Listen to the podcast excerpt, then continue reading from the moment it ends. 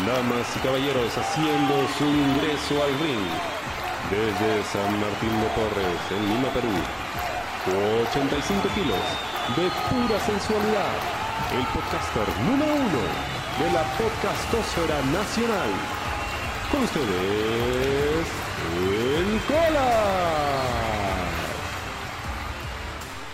Y luego está The High Club, Zero y Bad Boy Jr. Sobre esto sí tenía esta astillita que, no me dejaba vivir en paz desde que se formó este tag team, porque se formó cuando yo no estaba yendo a los shows.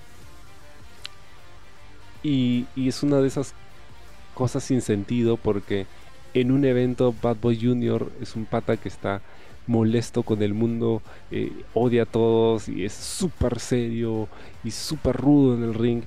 Y de repente, por arte de magia, un día cero viene y le dice, oye amigo, abrázame.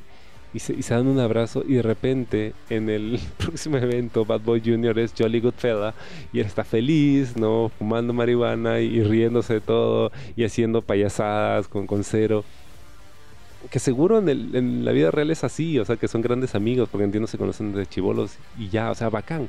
Pero, o sea, ¿cómo diablos pasas de una cosa a otra, de un show a otro, sin ninguna explicación, o sea, sin ninguna progresión? Es, fue demasiado brusco y, siento que, bueno, ya, o sea, en fin, ya, se hizo, se hizo.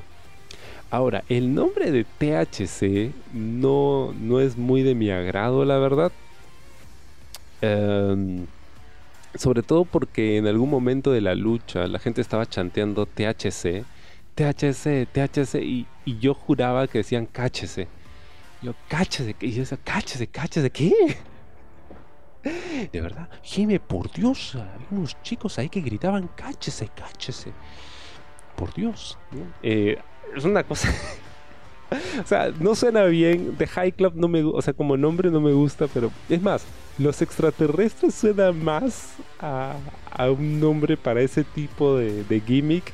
Como es un gimmick así de, de pastrulos, así súper, esto, no sé, juguetones, divertidos y que les chupa un huevo todo y ya. Pero The High Club, no sé. No, creo que. Y THC tampoco me, me parece un nombre muy, muy catchy, pero bueno. Es su nombre. A ver, luego de todo este rant, ahora sí vamos a la lucha, ¿no? Eh, como dije, era una lucha de tres esquinas, eh, sin descalificación, o sea que era una excusa perfecta para que pudieran usar objetos contundentes. Y nuevamente, o sea, es, es esas luchas donde los objetos contundentes simplemente están ahí. o sea, que no hay necesariamente una motivación, pero entiendo que um, precisamente eso era lo que a la gente tanto le gustó, ¿no? Porque psicología en la lucha no hay. O sea, esta es una lucha de spots, de gente saltando y aventándose por aquí y por allá y golpeándose con objetos contundentes a diestra y siniestra. ¿Eso está mal? No, ese es otro estilo de lucha y que, bueno, nuevamente se diferenció bastante del resto de la cartelera y eso estaba muy bien y entiendes por qué es que la ponen como semi-main event y por qué no lo habías puesto antes, ¿no? Porque aquí se usaron sillas, se usaron escaleras, se usaron palos de kendo.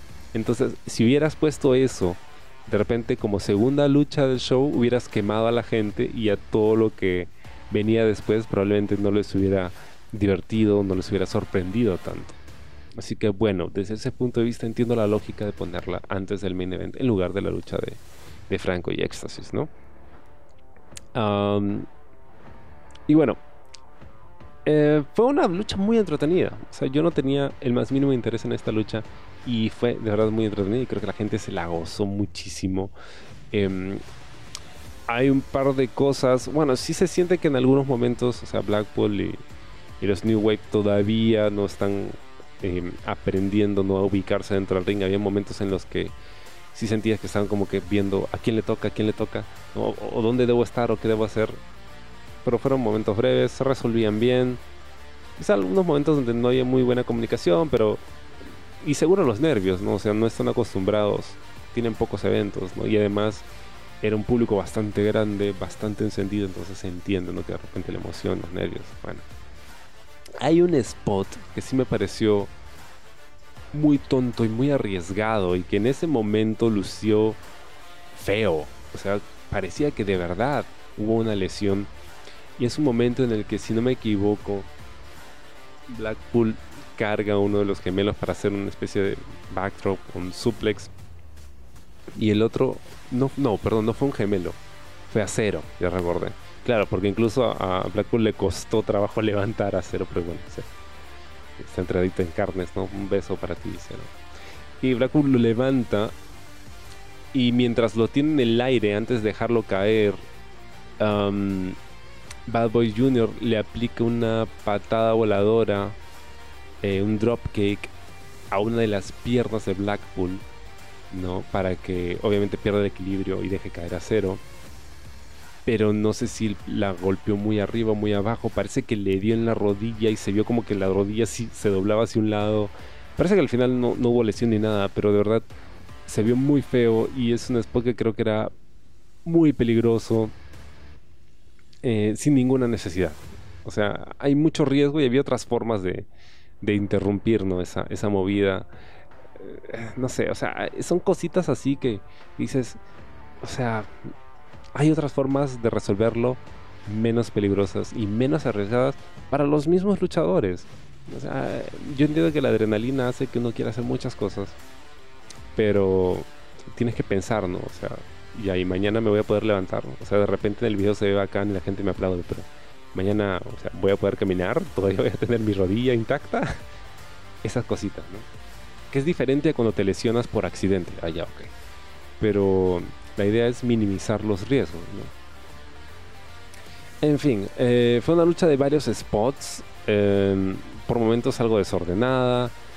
Eh, un momentos muy graciosos, ¿no? Entre los THC. O sea, creo que nuevamente son amigos de toda la vida. Entonces la química se nota.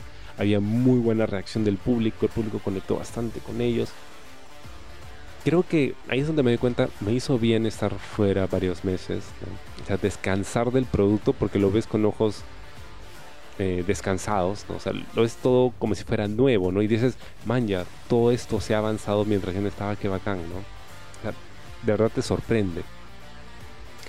Eh, y bueno, o sea, esta es una lucha de básicamente mm, un spot, ¿no? O sea, eh, sacan las bueno mesas es mucho eso había una mesa y el otro un triple que en, esta ocasión sí se rompió a diferencia de la lucha entre Rayo y Pedro Pablo que golpearon ese triple como cuatro o cinco veces y no se rompía la basura hasta terminó en Bochamania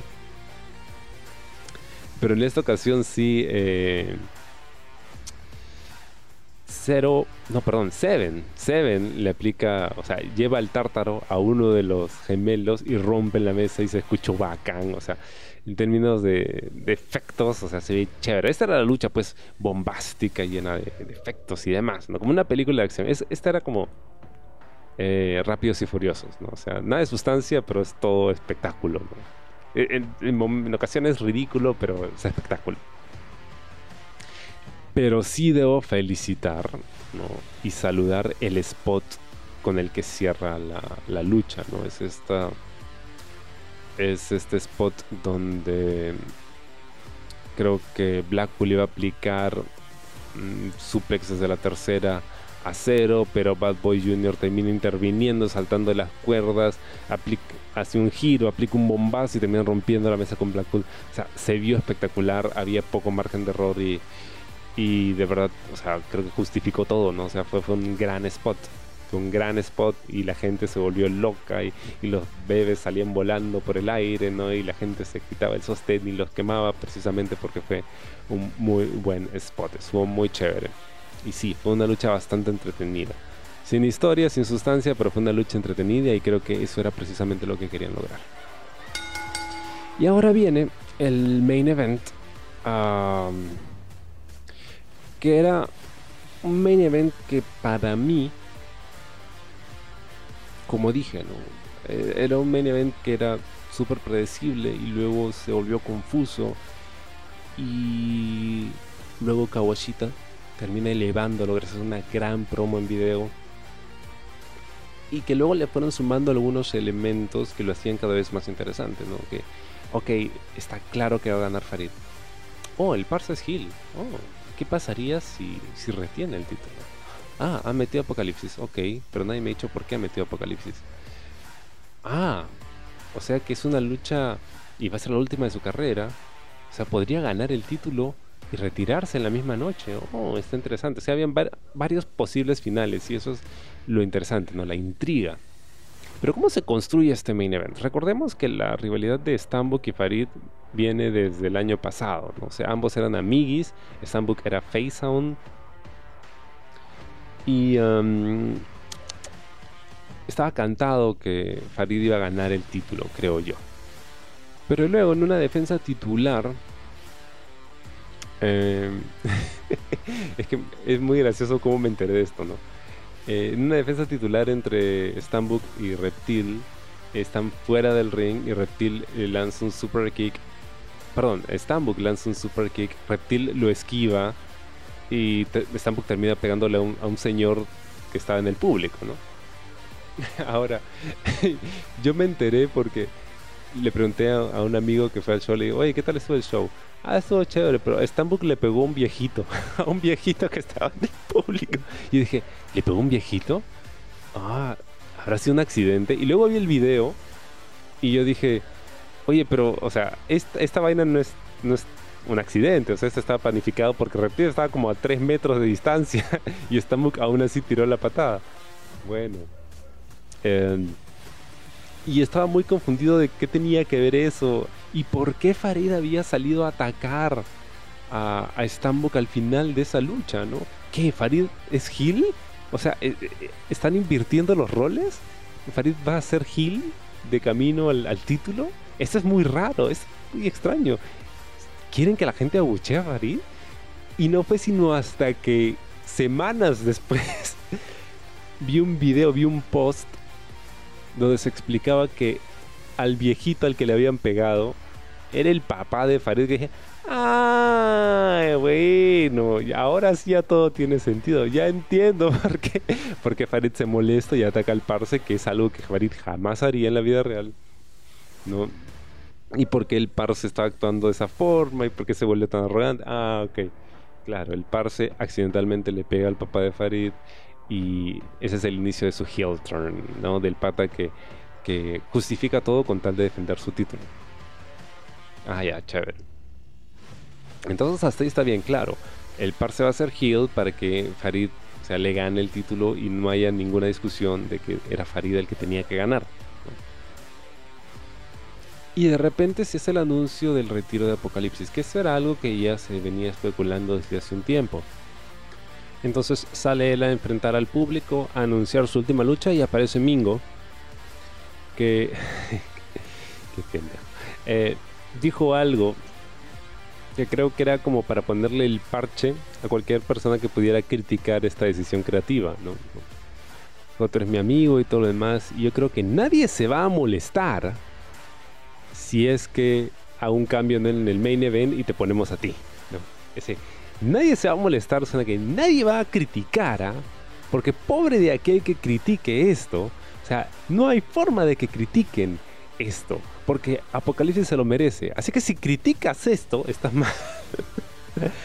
Nuevamente, a eso suena, o sea, es un tema de no lo que dices, sino cómo lo dices.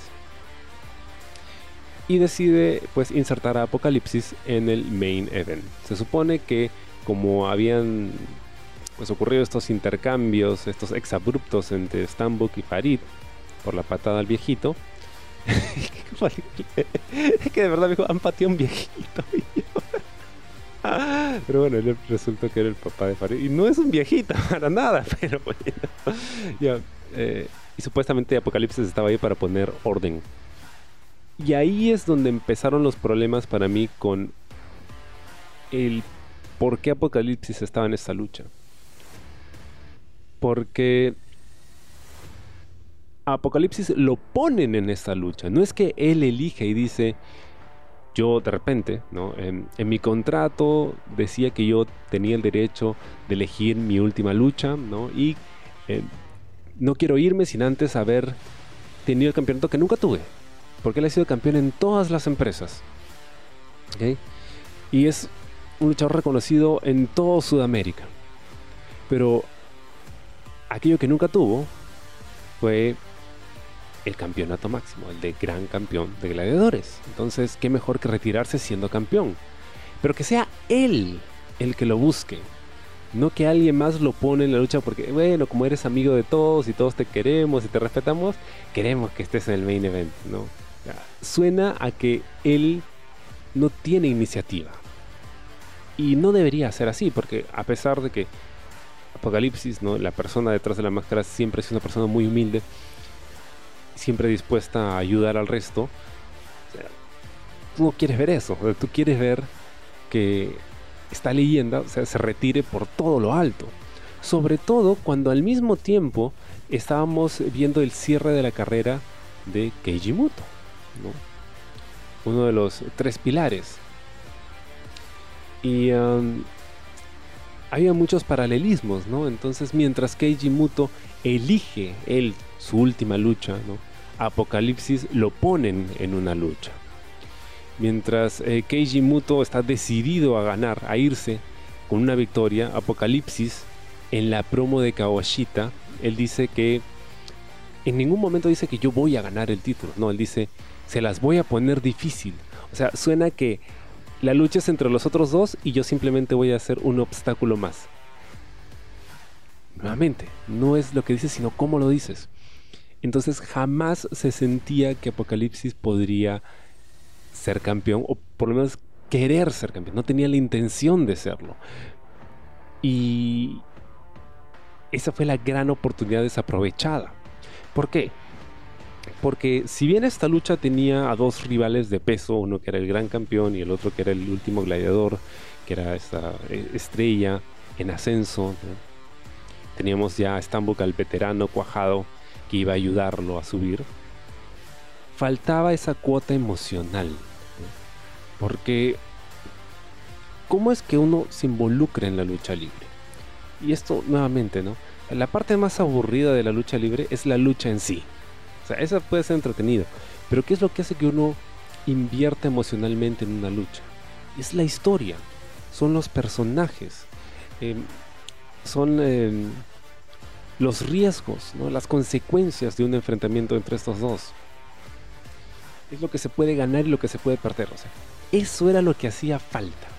Algo de eso pusieron cuando, digamos, patearon al papá de Farid y Farid ahora estaba enojado, ¿no? Y, quería que Stambuk se disculpe. Sí, pero, o sea, era un matiz, pero no era suficiente para motivar una rivalidad entre los dos, porque al final la rivalidad era, tú quieres mi título y yo nunca te lo voy a dar se vas a tener que quitármelo cuando esté hecho un cadáver.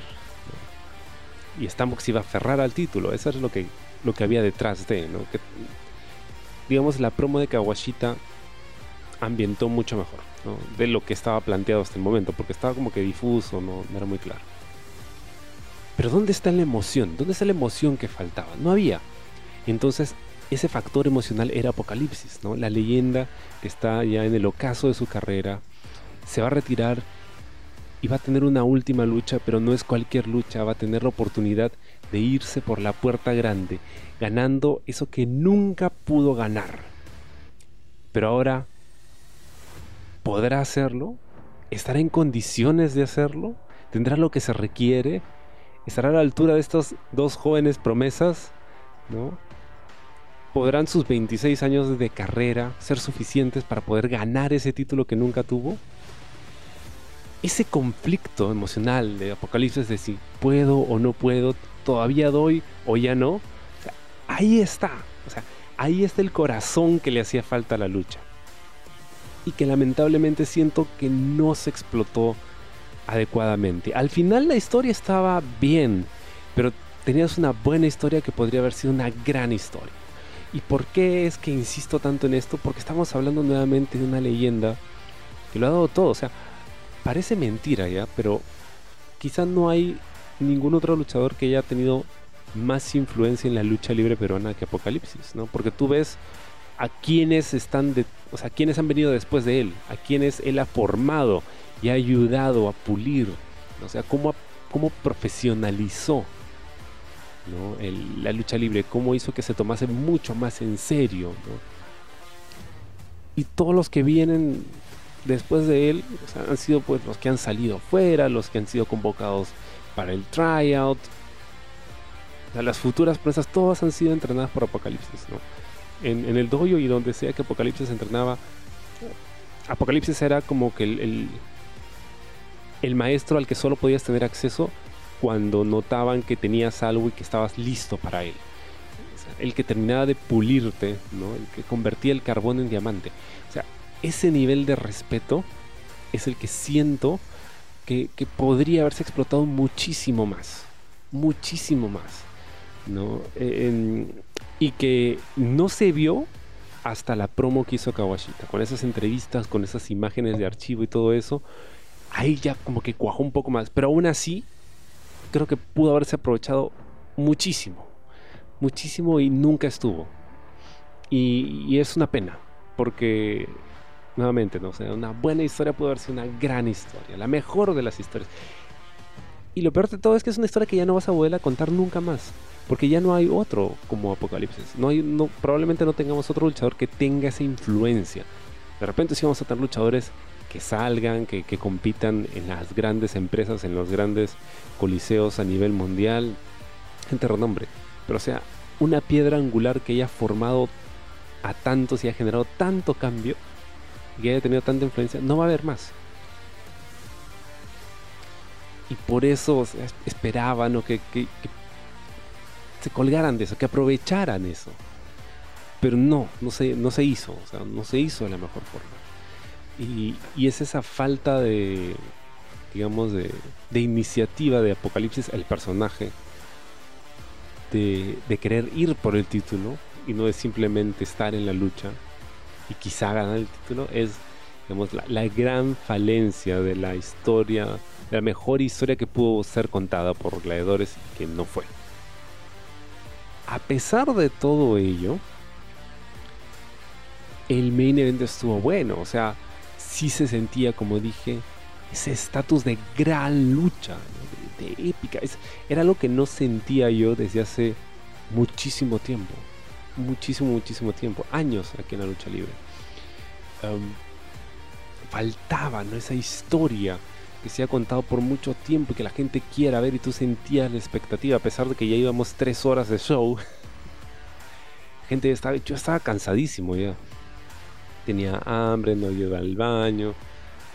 Estaba rodeado de gente, apretado, hacía calor. Pero ahí estábamos y la promo de Kawashita, ¿no? nuevamente. Que otra vez pusieron en el, en el proyector y que nuevamente no se podía entender lo que decían. que fueron 12 minutos más de tiempo innecesarios. Pero bueno, es el main event. Y entonces hacen su ingreso. Primero entra Stambuk el campeón. Que ahora sí ya completamente heel me gustó mucho que se haya dejado el bigote, que entró con la camisa de Ferrando. O sea, todos esos detalles, ¿no? Que dicen, ah, este es otro pata, ¿ok? Ha habido un cambio aquí. Eso es importante, o sea, los cues visuales. No te dices, no, pero ya se nota, o sea, la promo dijo que ya es, o sea, se nota que es malo. No, pero, o sea, tienes que reforzar esa idea para que cualquiera que no se haya enterado de qué está la cosa, lo vea y diga, ah, este pata es diferente de la vez pasada, ¿no? Ahora es malo, ¿no? Ah, ya, algo pasó. Luego hace esa entrada Farid. Y aquí creo que era el momento en el que Farid tenía que decirle a, Mancilla, al momento de entrar, hasta aquí nomás cholo, anda atrás. Yo me encargo, ¿no? Y de una vez, o sea, ser él, Sin pegoste, sin Mancilla. Pero no, Mancilla estuvo ahí con él el show. Es más, o sea, Farid en algún momento saluda a su mamá, su papá, todo muy chévere, y entra al ring. Y luego entra Apocalipsis, ¿no? Y la gente lo aplaudía y lo pedía. Y muy bonito, ¿no? Apo entra con su máscara original, la que perdió con Mancilla hace unos años. Eh, y hace su entrada, ¿no? Muy entusiasta. Y este es un Apo, al menos el Apo de los primeros minutos, bueno, cuando le toca participar en la lucha, porque hay un momento en el que lo enfrían un rato. Es un Apo que parece que le hubieran quitado 20 años. O sea, el pate entró a matar. Y eso se lo comentaba un pato. Una de las luchas que yo más recuerdo fue en un evento de LWA, creo que en 2016 quizá, cuando todavía era parte yo del Mulet Club de, este podcast. Y fue una triple amenaza entre Apocalipsis, Bad Boy Jr. y Mansilla, que fue un mechón. Para mí esa es una de las luchas más recordadas, a pesar de todo el tiempo que ha pasado. No la he vuelto a ver, ¿no? Pero en ese momento me la gocé como ninguno. Entonces dije, ok, si es una triple amenaza y apuesta, va a ser una buena lucha. Y empieza la, pelea con, con Stambuk marcando la pauta del personaje, ¿no? O sea, no escuché lo que le dijo Apocalipsis, probablemente hizo alguna referencia a su, a su señora que, estaba en el, en el, público, o bueno, que creo era su señora, y que estaba bastante cerca de donde yo andaba. Y y que, bueno, a la que luego Apocalipsis siempre le estuvo como que señalando, ¿no? mandándole sonrisitas y todo lo demás. Que se disculpa porque, bueno, es su última lucha, ¿no? El pata está, está feliz. Y luego eh, manda a, Farid, oye, anda con tu mamá, ¿no? que estaba ahí la señora. O sea, eso me pareció muy chévere. es un buen trabajo de un, buen heel, ¿no? y empieza la mecha. Y lo que sigue, bueno, son los, los intercambios. Yo, como dije, no soy muy fanático de las triple amenazas o, de las luchas de cuatro esquinas, porque eso implica de que alguien tenga que estar por ahí durmiendo la siesta hasta que los otros dos acaben y ya le toque entrar nuevamente. Pero bueno, fue una buena lucha que sí siento fue un poco más corta de lo que esperaba.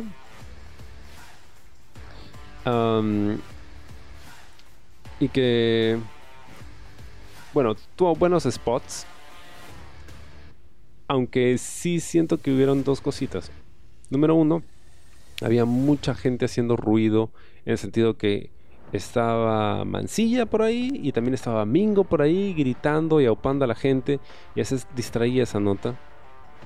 Creo que no era necesario que estuvieran en el ringside a menos que hubiesen intervenido porque cuando Raulini hace el anuncio del, main event, le dice, no, es una triple amenaza y sin descalificación. Dije, uy, están abriendo la puerta a que haya algún tipo de shenanigans, ¿no? Y alguien intervenga y, les cague la fiesta a todos.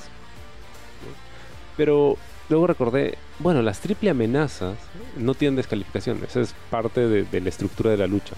es por naturaleza. Entonces, eh, bueno, quizá era un tema de decir, en esta triple amenaza, donde no hay descalificaciones, en lugar de y sin descalificación, porque de repente sonaba que habían agregado esa estipulación a última hora.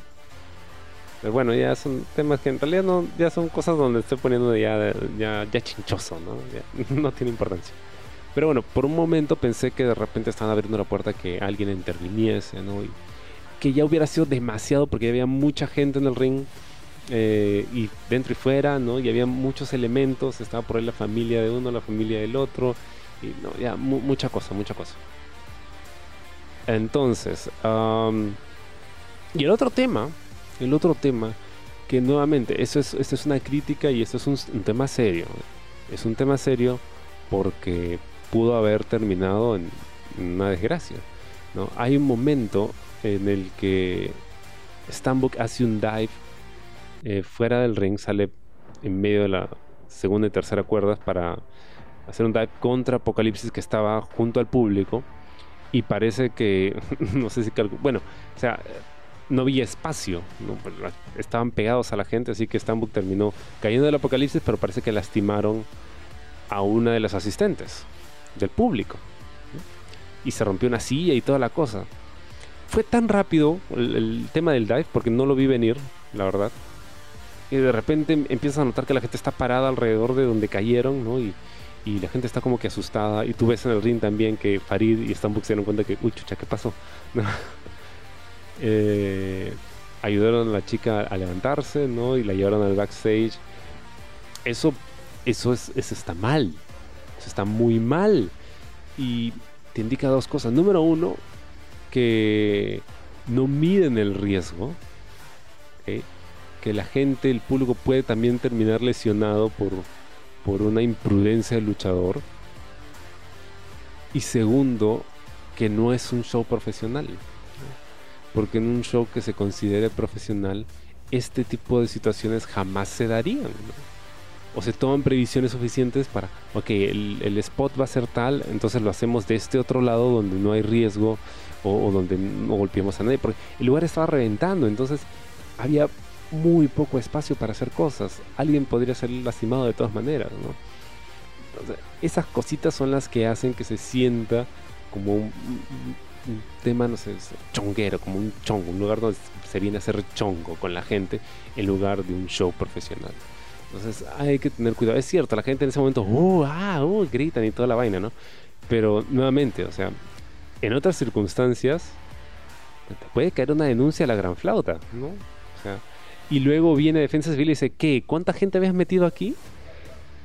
¿En estas, en estas condiciones? Y si había un sismo y si había un incendio, ¿por dónde van a salir? ¿Dónde está tu extintor? ¿Dónde está O sea, todas las cosas que pueden devenir de un accidente como ese, que es fácilmente evitable. Esas cosas hay que cuidarlas, hay que tener mucho cuidado porque no ayudan, de verdad que no ayudan y son completamente innecesarios y una lucha que estaba bien. O sea, estaba bien, no había necesidad de correr ese riesgo. Es un riesgo mongo, la verdad, ¿no? Como ciertas personas haciendo dives cuando no deberían hacer dives. Que, o sea, das gracias a Dios porque no se rompieron el cuello, porque de verdad parecía que se iban de cabeza contra el piso. O sea, son errores mongos que no, de cosas que no se necesitan. Spots que son muy peligrosos y que incluyen demasiado riesgo y que al final pues no suman nada. Entonces, volvamos a la, a la lucha. No tomé muchas notas porque estaba tratando de concentrarme en esta lucha. Y sobre las secuencias, hay un momento, por ejemplo, al inicio de la lucha, ¿no? Donde Apo agarra viada y de repente Stambuk y Farid terminan afuera y Apo corre al esquinero, pimba, Moonsault hacia afuera, es como wow.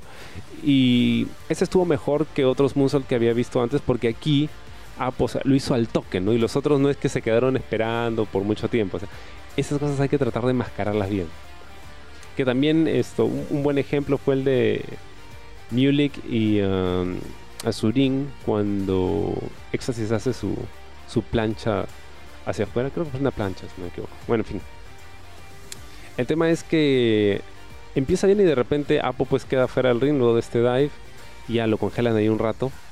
Y luego vemos la que supuestamente era la lucha main event original, ¿no? Donde realmente está la historia, ¿no? Porque Apo nuevamente, con toda su trayectoria y demás, nunca se sintió como que parte de verdad de la lucha en sí, ¿no? Porque no vino de él. entonces era estos dos y Apo, ¿no? Y compañía. Stambuk y um, Farid empiezan con sus intercambios, pero por ejemplo, ese es el problema cuando hay secuencias que se repiten a lo largo del evento, ¿no? Porque hay un intercambio de chops y de golpes, ¿no? Nuevamente, ¿no? Ya, métele, métele, métele, retándose el uno al otro, pero ya habíamos visto una mejor versión de eso entre Kava y Billy Rock. Entonces, cuando se repite ya no tiene el mismo impacto. Igual que cuando hace, alguien hace un moonsault, cuando alguien más adelante repite la misma oída, como que, oh, pero ya no tiene el mismo impacto. Entonces hay que cuidar nuevamente. ¿no? ¿Qué vas a hacer en tu lucha? Eso, ya, esto, yo también lo voy a hacer, así que quítalo. No, pero yo lo pensé primero, ya, pero mi lucha es más importante, así que quítalo. Ya está. listo, se acabó. Todos felices. entonces, vamos a la secuencia final que es donde todo como que se desmorona un poco en un momento. Eh, Farid aplica su nuevo finisher, que es esta, es parecido a Jay Driller, ¿no? la movida de Jay Briscoe, que en paz descanse.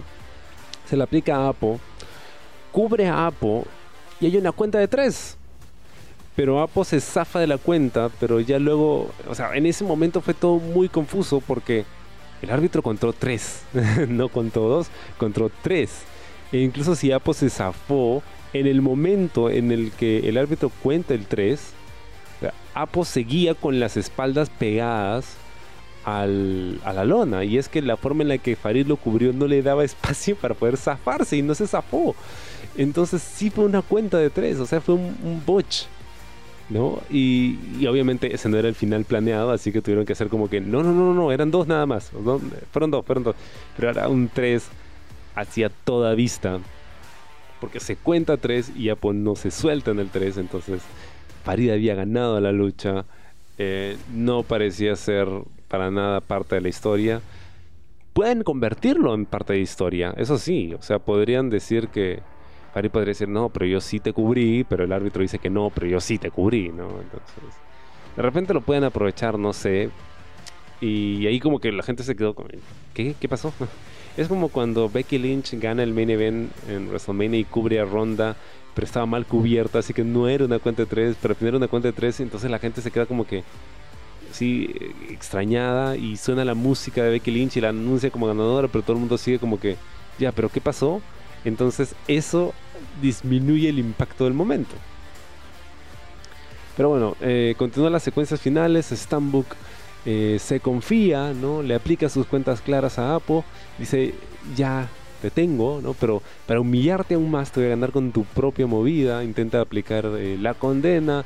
Apo revierte, aplica la condena más devastadora que he visto hasta el momento. Porque se vio así como que, que parece que lo plantaba de cabeza. Cubre Stambuk 1, 2, 3. Apo es el nuevo gran campeón de gladiadores. Obviamente la gente está en algarabía porque era algo que no se esperaba necesariamente y sí se había, eh, digamos, construido al final esa especie de, conexión emocional. Y yo dije, wow, ok, se atrevieron, van a retirar a Apo siendo campeón.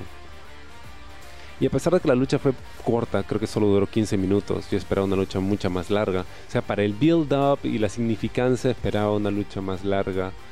Eh, hubieron algunos spots algo accidentados, ¿no? o sea, no, creo que fue una lucha que, digamos, haya, digamos, estado a la altura del hype, ¿no? Pero no fue una mala lucha, fue una buena lucha, tuvo sus buenos momentos, solo que fue un poco accidentada. Y bueno, al final sí decidieron hacer que la gente se vaya contenta, ¿no? Como suele suceder en WrestleMania, ¿no? Sea, que la gente se vaya feliz. Porque esa es la idea de Vince, ¿no? Él siempre quiere que la gente se vaya feliz a su casa, ¿no? Por eso el que la gente quiere que gane tiene que ganar en el main event. Excepto cuando ponían a Roman Reigns. En este experimento donde lo ponían en main event y no funcionaba y la gente lo abuchaba igual hasta que ya luego lo dejaron ser cool y ya ahora sí todo el mundo quiere que gane. Pero bueno, hicieron eso. Entonces, si el show hubiera terminado ahí y de repente pues salen todos los luchadores y todo el mundo golpea el ring, fue un momento muy emotivo. Yo estaba de pie desde hace un buen rato porque ya no podía sentarme, o sea, necesitaba estar de pie y ya empezaba a sentir la emoción, ¿no? Y, y, se me llenaban los ojos de lágrimas, podía sentir la emoción de la gente. Fue un momento muy bonito, ¿no? Y si el show hubiera terminado ahí, hubiera sido un gran final. Hubiera sido creo que la mejor despedida que podía dársele a Apo. A pesar de estos vacíos argumentales en la historia que estaban contando. A pesar de, digamos, los spots que no salieron tan bien, o las fallas durante la lucha. A pesar de todo eso, creo que fue un gran momento. Fue algo muy bonito de ver. Todo el mundo de pie, todo el mundo aplaudiendo, gritando, agradeciéndole. Fue muy bonito. Lamentablemente, y de verdad sí siento que fue algo muy lamentable. Mingo toma la palabra y le pide a Apocalipsis que, que se quede, ¿no? A defender su título para el próximo evento, ¿no? El de lucha libre medicinal, el evento de abril. Y de pronto pensé, oh no, twice in a lifetime, ¿no? Y eso se lo comentaba a mi pata Daniel cuando terminamos el show íbamos comentando, le decía, bueno, hubo una ocasión en la que La Roca retó a John Cena e hicieron lo imposible, ¿no? Construir una lucha y anunciarla con un año de anticipación. Mantuvieron el interés de la gente. Finalmente se hizo la lucha, que tampoco fue la gran cosa, la verdad. Pero se hizo la lucha, la gana La Roca, todo el mundo ganó un montón de plata. Y la vendieron así como la lucha que solo ibas a ver una vez en tu vida. Hasta que al año siguiente dijeron, bueno, la vas a ver otra vez en tu vida. Van a ser dos veces en realidad, pero mejor, ¿no? Y a pesar de que la gente pudiese tener interés en ver a Roca luchar nuevamente contra Cena, no podías evitar sentirte estafado. ¿A qué me refiero? Este va a ser un ejemplo un poquito extremo, ¿no? Pero imagínate que alguien te dice, oye, necesito que vengas ya mismo a la casa, ha pasado algo, es urgente, vente, pero ya, de volada. Tú piensas en ese momento lo peor, te pones en alerta, corres a tu casa, tomas un taxi, llamas, mandas a todo el mundo a rodar, llegas corriendo a tu casa pensando lo peor, se han metido a robar, alguien está mal, alguien se está muriendo, ah, llegas y dices, ¿qué pasó? No, nada, es que me sentía solo y ah, pues, quería conversar con alguien. ¿Cómo te sientes en ese momento?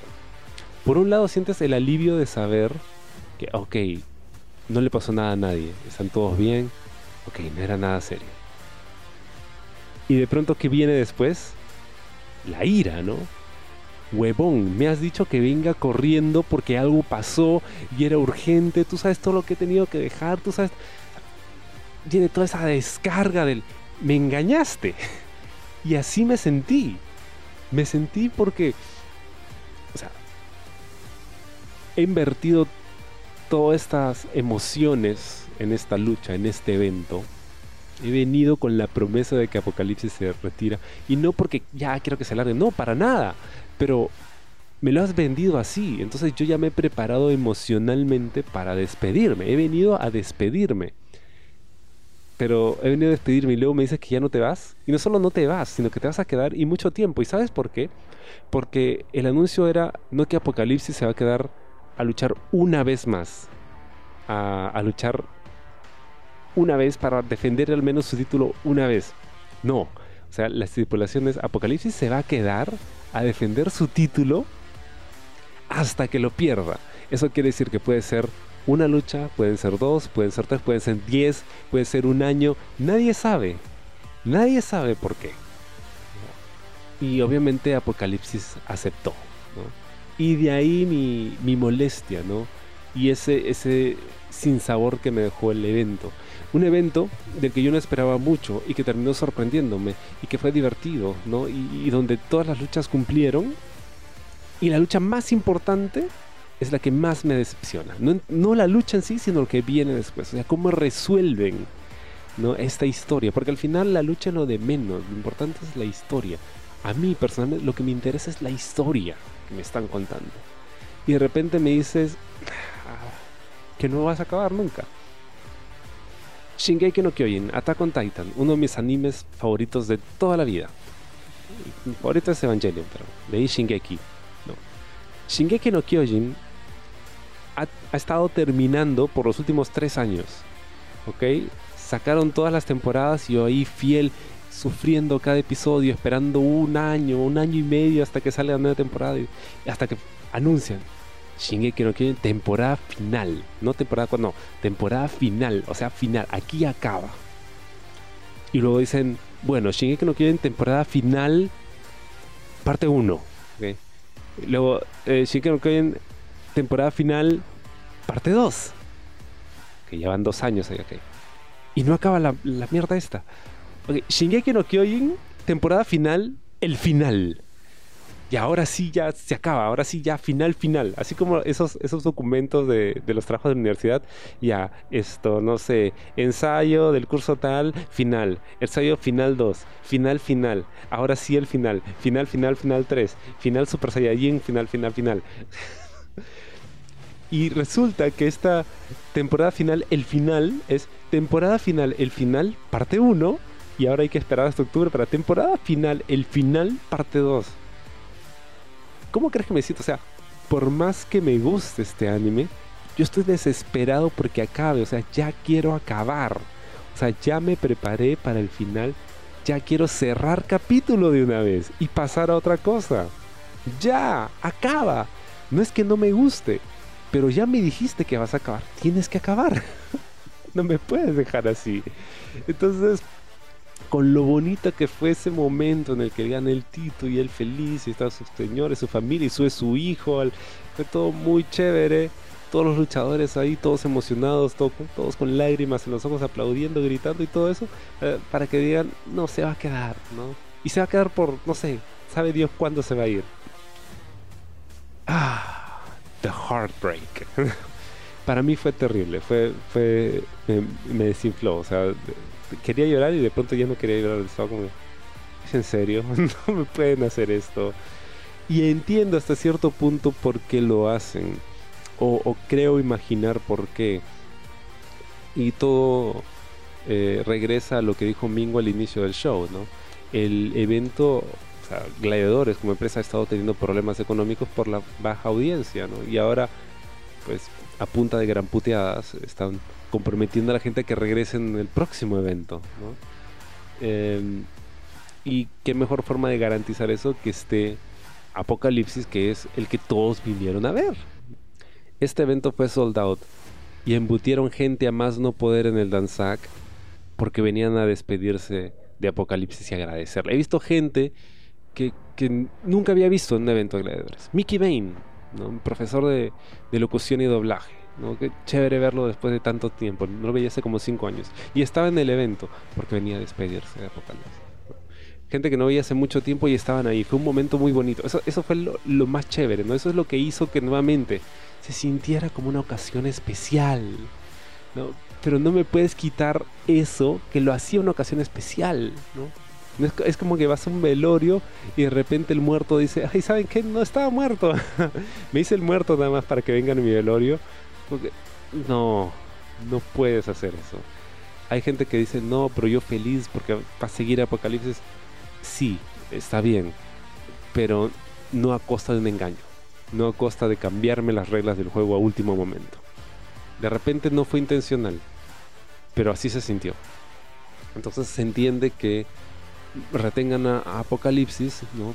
Para que pueda eh, jalar gente, Y, pueda defender su título. O sea, si la intención era hacer a Apo campeón y que pudiese tener la oportunidad de defender su título, fácil. O sea, que no haya, o sea, que no anuncie que era su última lucha. O que dijera, por ejemplo, ok, si yo pierdo, esa es mi última lucha. ¿no? O sea, poner su carrera en juego. Pero si yo gano el título, ok, sigo, ¿no? Ah, ok, normal. Pero, pero, pero Colas, es que, es que ya la lucha estaba pensada con Farid y con Stambuk, entonces, eh, fácil, no pongas a Apo.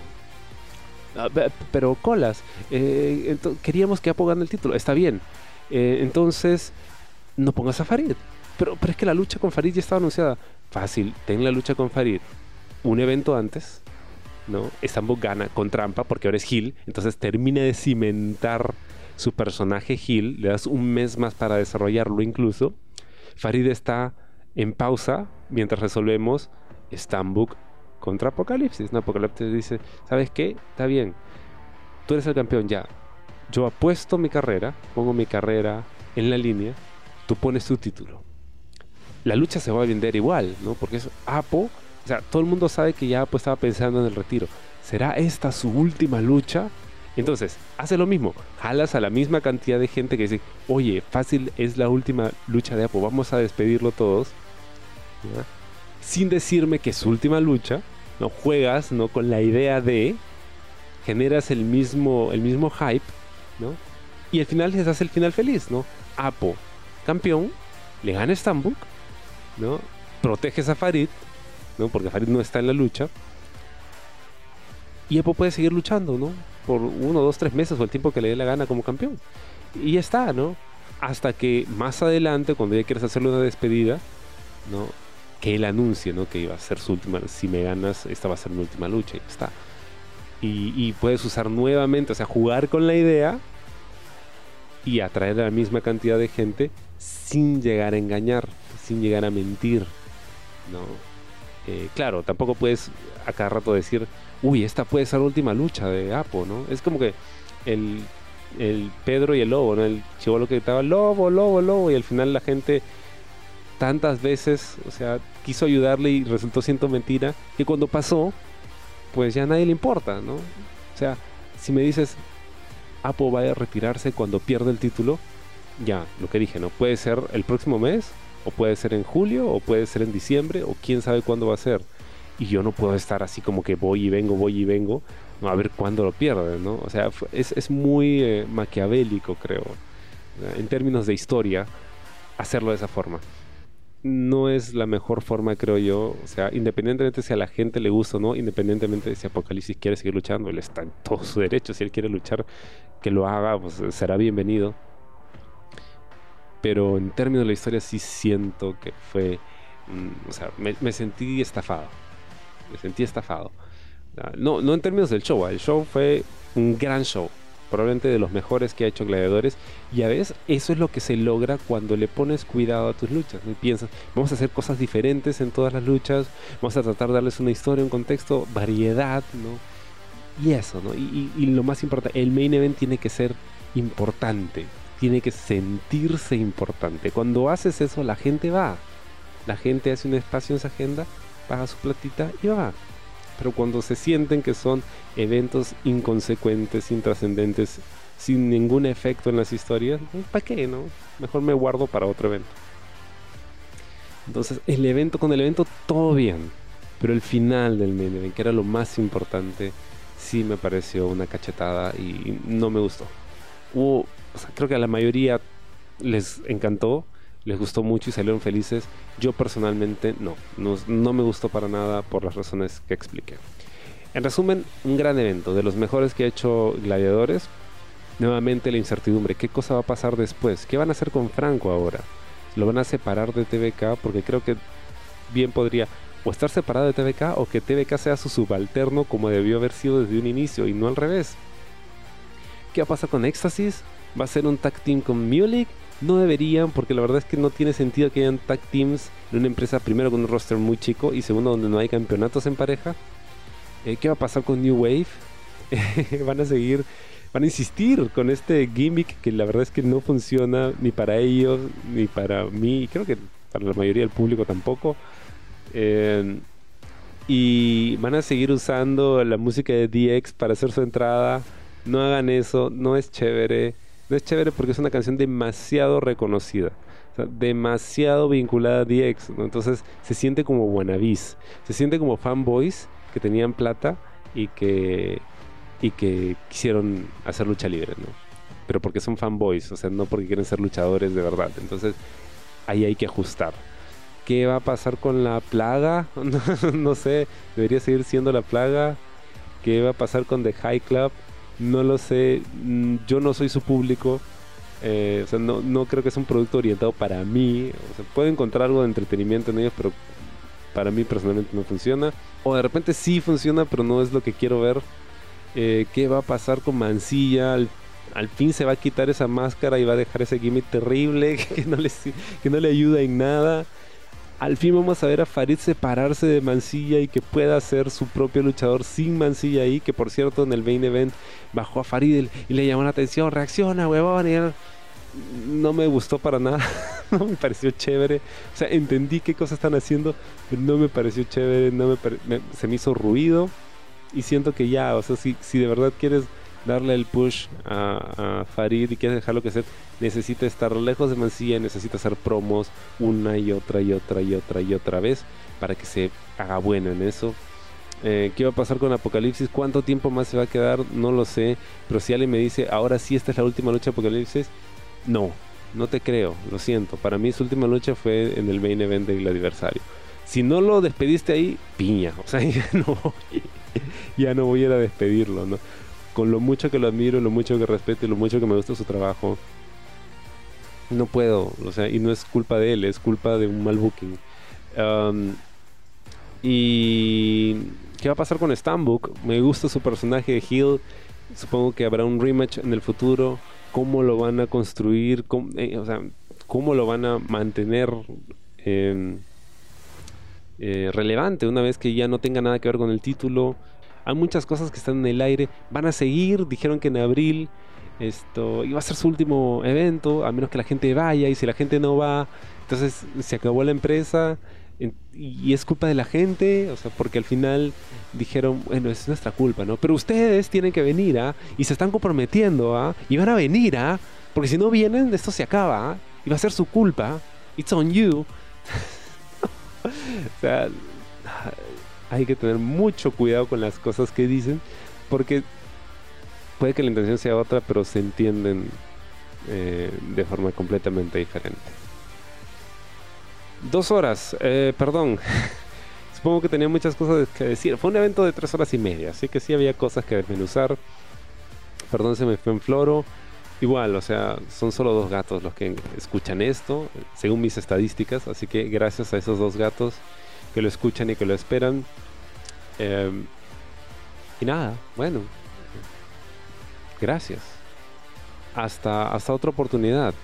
Ah, había otro evento de lucha libre, el de GLL, pero después de un evento de tres horas y media, en un sábado, ir el domingo a un show que probablemente va a durar cinco horas porque le han metido conciertos en, medio del evento. olvídate. Eh, con las ganas que tenía de ir, cuando vi ese line-up de conciertos, dije, no, no hay forma. Me voy a tirar ahí todo mi fin de semana. No, no, nada que ver. Ya está. Bueno, cumplí. Volví en el aniversario, me gustó mucho, fue un gran evento. Hay cosas que corregir, hay mucha incertidumbre, no sé qué va a pasar con mucha gente, no se sabe qué va a pasar con la empresa, pero parece que al final todo va a ser culpa de nosotros. Así que... y bueno, es lo que es.